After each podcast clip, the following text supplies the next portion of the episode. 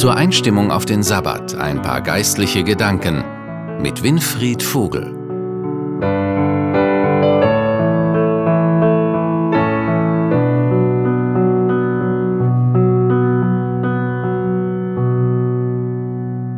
Ich begrüße Sie zu dieser kurzen Besinnung zum Beginn des Ruhetages. Der Bibeltext, über den ich mit Ihnen nachdenken möchte, ist ein unter Christen, aber auch unter Nichtchristen bekannter Textabschnitt. Er ist bekannt geworden unter dem Titel Die Seligpreisungen. Dabei geht es um ein besonderes Lob für diejenigen, die eine ganz bestimmte Einstellung im Leben haben. Hören wir zunächst einmal den Text, diesmal gelesen nach der Übersetzung von Martin Luther. Als er aber das Volk sah, ging er auf einen Berg und setzte sich, und seine Jünger traten zu ihm. Und er tat seinen Mund auf, lehrte sie und sprach. Selig sind, die da geistlich arm sind, denn ihrer ist das Himmelreich. Selig sind, die da Leid tragen, denn sie sollen getröstet werden. Selig sind die Sanftmütigen, denn sie werden das Erdreich besitzen. Selig sind, die da hungert und dürstet nach der Gerechtigkeit, denn sie sollen satt werden. Selig sind die Barmherzigen, denn sie werden Barmherzigkeit erlangen. Selig sind, die reinen Herzens sind, denn sie werden Gott schauen.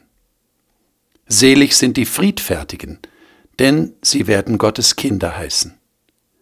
Selig sind, die um der Gerechtigkeit willen verfolgt werden, denn ihrer ist das Himmelreich. Selig seid ihr, wenn euch die Menschen um meinetwillen schmähen und verfolgen und reden allerlei Übles gegen euch, wenn sie damit lügen. Seid fröhlich und getrost.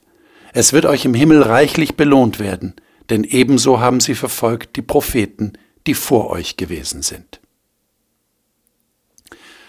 Über kaum einen Textabschnitt ist so viel geredet und diskutiert worden wie über diese Seligpreisungen. Aber was wollte Jesus eigentlich damit sagen? Zunächst einmal die Frage, was meint Jesus mit diesem selig sind? Das Wort selig kennen wir eigentlich nur als Beschreibung eines glücklichen Zustands. Speziell von Kindern sagen wir das, wenn sie etwas bekommen haben, was sie sich schon lange gewünscht haben. Ah, jetzt ist er oder sie selig, sagen wir dann. Früher bzw. in manchen kirchlichen Kreisen, auch heute noch, hat das Wort selig eine andere Bedeutung. Man will damit sagen, dass die Person im Himmel ist. Vielleicht haben Sie das schon mal gehört. Da redet jemand von meinem Großvater selig oder jemand sagt, Gott hab ihn selig. Diese Redewendungen rühren von dem Glauben her, dass eine unsterbliche Seele beim Tod in den Himmel geht. Inzwischen wissen wir, dass dies zwar kirchliche Lehre und damit Volksmeinung ist, aber biblisch nicht haltbar ist.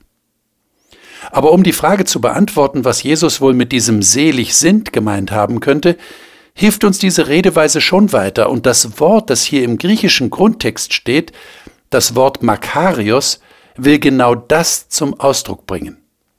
Selig sind will sagen, die Seligen sind die, die einmal im Himmel sein werden, beziehungsweise mit Jesus auf der neuen Erde.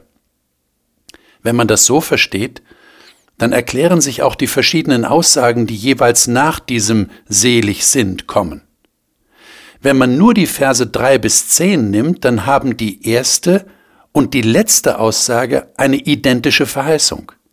Ihrer ist das Himmelreich. Ganz so, als sollte das der Rahmen sein, in den Jesus alle diese Aussagen hineinstellt. Alle Aussagen haben mit dem kommenden Reich Gottes zu tun getröstet werden. Damit ist der eigentliche Trost gemeint, wenn wirklich alles wieder gut sein wird. Das Erdreich besitzen, damit ist die neue Erde gemeint, die denen versprochen ist, die sich zu Jesus halten und sein Wesen in ihrem Leben deutlich machen. Satt werden, damit ist die Gerechtigkeit gemeint, die eines Tages von Gott wiederhergestellt wird. Barmherzigkeit erlangen, damit ist die Barmherzigkeit gemeint, die Gott für uns Menschen hat. Das ist zwar schon jetzt der Fall, aber nur ein Schatten der Barmherzigkeit, die wir einmal hautnah erleben werden, wenn wir bei Gott sind. Gott schauen. Eines Tages wird es möglich sein, Gott zu sehen, wie er ist. Gottes Kinder heißen. Das ist schon hier der Fall, und doch ist es ein Ausblick auf das Erbe, von dem der Apostel Paulus spricht und das wir antreten werden, wenn Jesus wiederkommt. Diese Seligpreisungen sind also nichts anderes als die Beschreibung der Welt Gottes. Nach diesen Werten richtet sich Gott aus. Das ist sein Wesen. Und uns wird schnell klar, dass das im klaren Gegensatz zu dem steht, was wir tagtäglich in unserer gebrochenen Welt erleben. Aber die Welt Gottes ist eine ganz andere als unsere Welt. Sie ist auf einer anderen Grundlage aufgebaut, sie hat andere Prinzipien. Und wer sich schon hier und heute nach diesen Werten und diesen Prinzipien ausrichtet, der kann schon hier ein Fenster sein, durch das man in diese Welt Gottes schauen kann.